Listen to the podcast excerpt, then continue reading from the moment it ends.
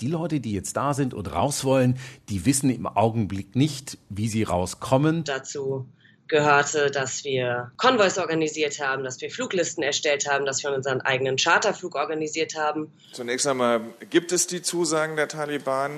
Ob man sich darauf verlassen kann, wird man, glaube ich, erst in den kommenden Tagen und auch Wochen sehen. News Junkies. Was du heute wissen musst. Ein Info-Radio-Podcast. Heute ist Dienstag, der 31. August und der US-Einsatz in Afghanistan der ist beendet. In der letzten Nacht sind die Amerikaner endgültig abgezogen nach fast 20 Jahren. Wie die Situation in Afghanistan jetzt ist, was der Abzug für die Menschen dort bedeutet und wie es möglicherweise weitergeht. Darüber spreche ich heute mit unserem Korrespondenten für Afghanistan, Peter Hornung. Und ich habe mir außerdem noch angeschaut, wie die ehemaligen Ortskräfte, die jetzt noch in Afghanistan sind, dort rauskommen sollen und was die deutsche Bundesregierung da plant. Mein Name ist Leonie Schwarzer und ihr hört's schon, ich bin heute alleine vor dem Mikro, ausnahmsweise. Und ich sage Hi, schön, dass ihr dabei seid. Tonight's withdrawal signifies der Abzug steht für das Ende der militärischen Hilfe, um Menschen auszufliegen. Aber es ist auch das Ende von fast 20 Jahren Einsatz, der in Afghanistan kurz nach den Anschlägen des 11. September 2001 begann. After September 11, 2001. US-General Kenneth McKenzie, ihr hört es, der hat den Abzug für beendet erklärt. Und kurz zuvor, da hatte das Pentagon auch das Bild des letzten amerikanischen Soldaten veröffentlicht. Das ist so ein grünlich verschwommenes Bild von eben einem US-Soldaten, der in ein Transportflugzeug steigt. Und genau das Bild ist gerade überall in den sozialen Netzwerken zu sehen und wohl das Symbolbild des US-Abzuges. Mittlerweile haben die Taliban die Kontrolle über den Flughafen von Kabul übernommen. Zwar haben die US-Truppen militärisches Material, also sowas wie Flugzeuge oder auch äh, gepanzerte Fahrzeuge, die haben das dort zurückgelassen, aber das Ganze wohl unbrauchbar gemacht, damit die Taliban es nicht nutzen können. Und ich habe es am Anfang schon gesagt, ich bin heute alleine hier bei den News Junkies, sehr einsam. Und deswegen freue ich mich umso mehr, dass Peter Hornung, unser Afghanistan-Korrespondent, Zeit hat, mit mir über die Situation in Afghanistan zu sprechen. Hi Peter. Hi. Peter, wir haben gehört, dass die Taliban mit Freudenschüssen in der Nacht den Abzug gefeiert haben. Wie ist denn die Stimmung jetzt vor Ort? Naja, es gibt immer noch viele Leute, die sich freuen tatsächlich. Das sind die Anhänger der Taliban und die Taliban selber. Dann gibt's ganz viele Leute, die sind eher verhalten, die haben die alltäglichen Probleme. Die stehen jetzt gerade vor der Bank zum Beispiel, kriegen kein Geld. Die suchen was zu essen, die wollen was einkaufen, haben aber dafür nichts, was sie ausgeben können. Sie brauchen Medikamente, daran fehlt's allen. Das heißt also, die normalen Leute, die feiern weniger, sondern die müssen sich irgendwie ihren Alltag organisieren. Und dann gibt's noch eine dritte Gruppe, das sind die, die richtig Angst haben. Das sind zum Beispiel die Ortskräfte, die überlegen sich jetzt gerade, wie sie noch rauskommen. Du hast es gerade schon angesprochen, äh, da sind Leute, die jetzt Geld abholen wollen oder vor der Apotheke stehen. Wie kann man sich das Leben denn jetzt dort vorstellen? Also geht der normale Berufsalltag, sage ich jetzt mal, äh, dort einfach weiter? Also viele Menschen sind wieder zur Arbeit gegangen, die wurden auch aufgerufen von den Taliban, teilweise auch von den Unternehmen, da hieß es kommt, es gab Unternehmen, da hieß es, die Männer sollen kommen, die Frauen sollen zu Hause bleiben, bis es neue Kleiderordnungen gibt. Aber allgemein geht der Betrieb schon weiter und die Taliban sagen ja auch, macht eure Arbeit, alles ist gut, es ist sicher jetzt, es gibt keine Anschläge mehr und ihr könnt euch äh, zur Arbeit begeben und ihr sollt auch arbeiten für den Wiederaufbau. Aber es fehlt halt an vielen Dingen. Ich meine, in, der letzten, in den letzten Wochen gab es einen Bürgerkrieg da. Es war tatsächlich auch so, dass die Versorgung ausgefallen ist. Ganz vieles, was über den Flughafen normalerweise reinkam, kam nur an die Militärs und nicht irgendwie an die Leute da. Und deshalb fehlt es jetzt an Essen, deshalb fehlt es an Medikamenten und es fehlt auch an Geld, weil das Land nicht an seine Währungsreserven rankommt und die Banken auch nicht wirklich arbeiten können im Augenblick. Okay, und wie kann man sich das vorstellen? Ich sag mal, das Stadtbild, also sind die Taliban da jetzt sehr präsent? Gibt zum Beispiel viele Kontrollpunkte oder bewachen die jetzt irgendwelche Gebäude? Ja, es gibt viele Kontrollpunkte und sie bewachen auch Gebäude, klar. Sie fahren mit ihren Pickups, die sind teilweise auch Polizeiautos von der afghanischen Polizei, das sie übernommen haben. Da sind die Fahnen dran, die weißen Fahnen der Taliban mit dem äh, schwarzen muslimischen Glaubensbekenntnis. Und die sind eigentlich überall zu sehen. Und die versuchen alles zu kontrollieren. Und klar, sie, sie sagen, wir bringen euch Sicherheit. Das sagt auch die Führung. Ihr könnt euch jetzt sicher fühlen. Aber was wir ja natürlich in den letzten Tagen gesehen haben, es gab Anschläge der Terrormiliz IS. Das sind auch Todfeinde der Taliban. Und deshalb müssen die natürlich zusehen, dass solche Anschläge sich nicht wiederholen. Das heißt, sie müssen jetzt die Sicherheit für das Land gewährleisten. Das wollen die Leute auch.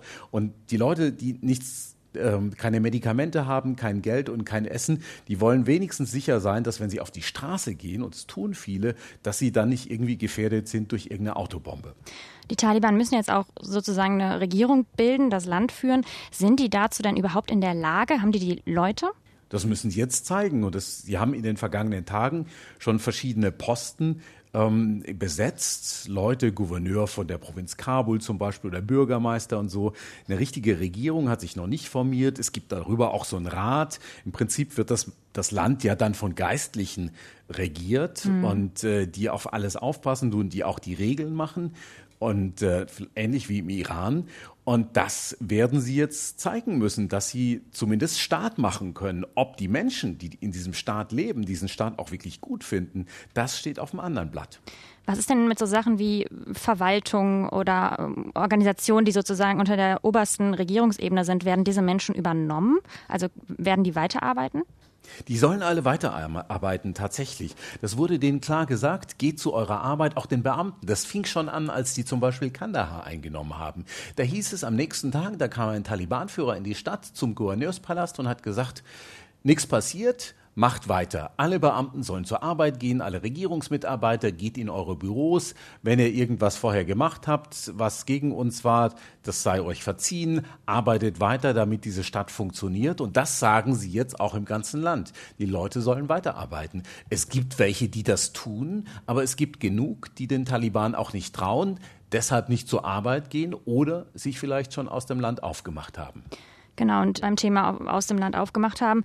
Der US-General McKenzie hat gesagt, dass die USA und ihre Verbündeten, also auch Deutschland, insgesamt 122.000 Zivilistinnen und Zivilisten gerettet haben. Trotzdem sind ja auch immer noch Zehntausende Menschen, die für deutsche internationale Truppen oder auch Organisationen gearbeitet haben, vor Ort in Afghanistan. Wie soll es denn jetzt für diese Menschen weitergehen? Das fragen sie sich auch die ganze Zeit. Mhm. Ich schreibe mir schon den ganzen Tag mit zwei, drei Ortskräften in Kabul, die da sitzen und die nicht rausgekommen sind und die sich jetzt fragen, wie komme ich denn überhaupt raus? Ja, es wird da welche geben, die vielleicht irgendwann mal resignieren und sagen, okay, ich gucke mir jetzt mal an, wie, die sich, wie dieses Land sich entwickelt und ich versuche nicht anzuecken und bleibe hier. Aber die Leute, mit denen ich in Kontakt bin, die sagen alle, ich will raus. Ich will auf dem schnellsten Wege raus. Jetzt gibt's aber keinen schnellen Weg mehr. Der Flughafen ist erstmal nicht mehr einsatzfähig für Wochen sicher, vielleicht sogar für Monate. Der Landweg ist beschwerlich, es ist auch schwer, über die Grenzen zu kommen. Usbekistan zum Beispiel hat zwar gerade gesagt, wir nehmen Ausreisewillige auf aus Afghanistan, die dann weiter nach Deutschland zum Beispiel reisen, aber nur, wenn sie auf dem Luftweg kommen. Und das ist natürlich ein Witz, weil es gibt keine Möglichkeit, auf dem Luftweg nach Usbekistan zu kommen. Mhm. Über die Landgrenze lassen sie die Leute nicht. Und so schwierig ist es. Genauso ist es in Pakistan. Das heißt, die Leute, die jetzt da sind und raus wollen, die wissen im Augenblick nicht, wie sie rauskommen. Selbst wenn sie dann in einem anderen Land, weiterkämen, sie müssen erstmal aus Afghanistan raus und es geht gerade nicht. Okay, und die Taliban haben aber ja zugesichert, dass Menschen mit gültigen Papieren in Zukunft ausreisen dürfen. Würdest du sagen, man kann dem Glauben schenken? Naja, es gibt wenig Alternativen. Also Sie sagen es immer wieder und wenn Sie es so häufig wiederholen, dann denkt man manchmal, ähm, ja, vielleicht tun sie es tatsächlich. Aber ein Restskepsis bleibt auf jeden Fall. Und auch bei den Leuten, die damit gemeint sind, die sagen, ich traue denen nicht und morgen sagen die vielleicht schon was anderes. Das ist das Grundsätzliche. Die sagen im Augenblick schöne Dinge, die sind relativ konziliant, die sind milde, die Taliban. Und man, man reibt sich manchmal echt verwundert die Augen, auch wenn man hört, was die so sagen und denkt, sind das wirklich die Taliban, die von vor 20 Jahren? Aber die Frage ist, bleiben die so? Bleiben die auch so, wenn ihr äh, Rat zum Beispiel dann ähm, mal getagt hat und irgendwelche Regeln aufgestellt hat, wird es nicht alles viel strenger und werden dann nicht plötzlich auch Ortskräfte zum Beispiel verfolgt. Das ist alles relativ offen. Man muss ihnen im Augenblick ein bisschen trauen und mhm. äh, muss hoffen, dass sie das tun, was sie sagen, aber man weiß es einfach nicht. Also muss man abwarten sozusagen. Ähm, wenn wir jetzt mal zu den Menschen blicken, nicht zu den Ortskräften, sondern denen, die in Afghanistan leben und dort eigentlich auch bleiben wollen, stellt sich natürlich auch die Frage, welche Folgen die Rückkehr der Taliban für ihr Leben haben wird, also wie die humanitäre Lage aussieht oder die Situation für Frauen. Ist es denn so, dass überhaupt noch internationale Hilfsorganisationen in dem Land bleiben oder sind die jetzt erstmal alle weg? Nee, auf jeden Fall sind noch Hilfsorganisationen da, auch von der UNO zum Beispiel Rotes Kreuz und andere, die sind da und die helfen da auch. Aber es ist trotzdem eine humanitäre Krise, weil es einfach an vielem mangelt, an Lebensmitteln, Medikamenten, ähm, Hygieneartikeln. Das sind alles Dinge, die wichtig sind für die Menschen. Daran fehlt es jetzt und die müssen jetzt einfach ins Land gebracht werden. Organisationen sind da und die werden ja auch unterstützt durch ausländische Hilfen. Die Deutschen selber geben ja mehrere Millionen, äh, 100 Millionen Euro für humanitäre Hilfe und die ist aber dann natürlich auch wichtig. Lieber Peter, vielen Dank für das Interview, dass du dir die Zeit genommen hast. Schönen Podcast dir, ne? Danke, ciao. Bis dann, ciao. Peter Hornung hat es gerade gesagt, es gibt drei Gruppen im Land, also die Taliban und ihre Anhänger. Gruppe Nummer eins, die sich freuen, auch diese Schüsse heute Nacht abgelassen haben. Dann die Menschen, die jetzt vor vielen Herausforderungen stehen, weil eben Medikamente fehlen, weil sie kein Geld abholen können. Und dann eben als dritte Gruppe die ehemaligen Ortskräfte, die sehr viel Angst haben und darunter sind eben auch viele, die für deutsche Stellen gearbeitet haben. Wie es weitergeht für diese Menschen, die eben bisher nicht gerettet werden konnten, das ist die große Frage. Und wir wollen mal zunächst so einen Blick zurückwerfen. Es wurde nämlich auch schon vorher befürchtet, dass viele Menschen nicht ausgeflogen werden können und deswegen hat sich die private Initiative Luftbrücke Kabul gegründet. Wir haben Spendengelder gesammelt und es auch geschafft, am vergangenen Wochenende noch Menschen aus Afghanistan in Sicherheit zu bringen. Und wie schwierig das war, das hat sehr eindrücklich eine der Organisatorinnen, die Filmemacherin Theresa Breuer, gestern in der ARD erzählt. Wir haben zwei Wochen am Stück rund um die Uhr, also tatsächlich 24 Stunden am Tag, mit einer Gruppe von circa acht Unterstützerinnen daran gearbeitet, alles Menschenmögliche in Bewegung zu setzen, um die Leute außer Landes zu bringen. Und dazu gehörte, dass wir Konvois organisiert haben, dass wir Fluglisten erstellt haben, dass wir unseren eigenen Charterflug organisiert haben und äh, am Ende auch viel mit den Deutschen und den Amerikanern verhandelt haben, um die Menschen an den Flughafen zu bekommen. So konnten noch rund 200 Menschen aus dem Land gebracht werden. Aber es sind Stand jetzt, so wird zumindest geschätzt, immer noch etwa 40.000 Menschen in Afghanistan, die eben auf ihre Ausreise nach Deutschland warten. Also vor allem ehemalige Ortskräfte und ihre Angehörigen. Die Bundesregierung, die will nicht nur über den Luftweg, sondern auch über den Landweg probieren, diese Menschen zu retten.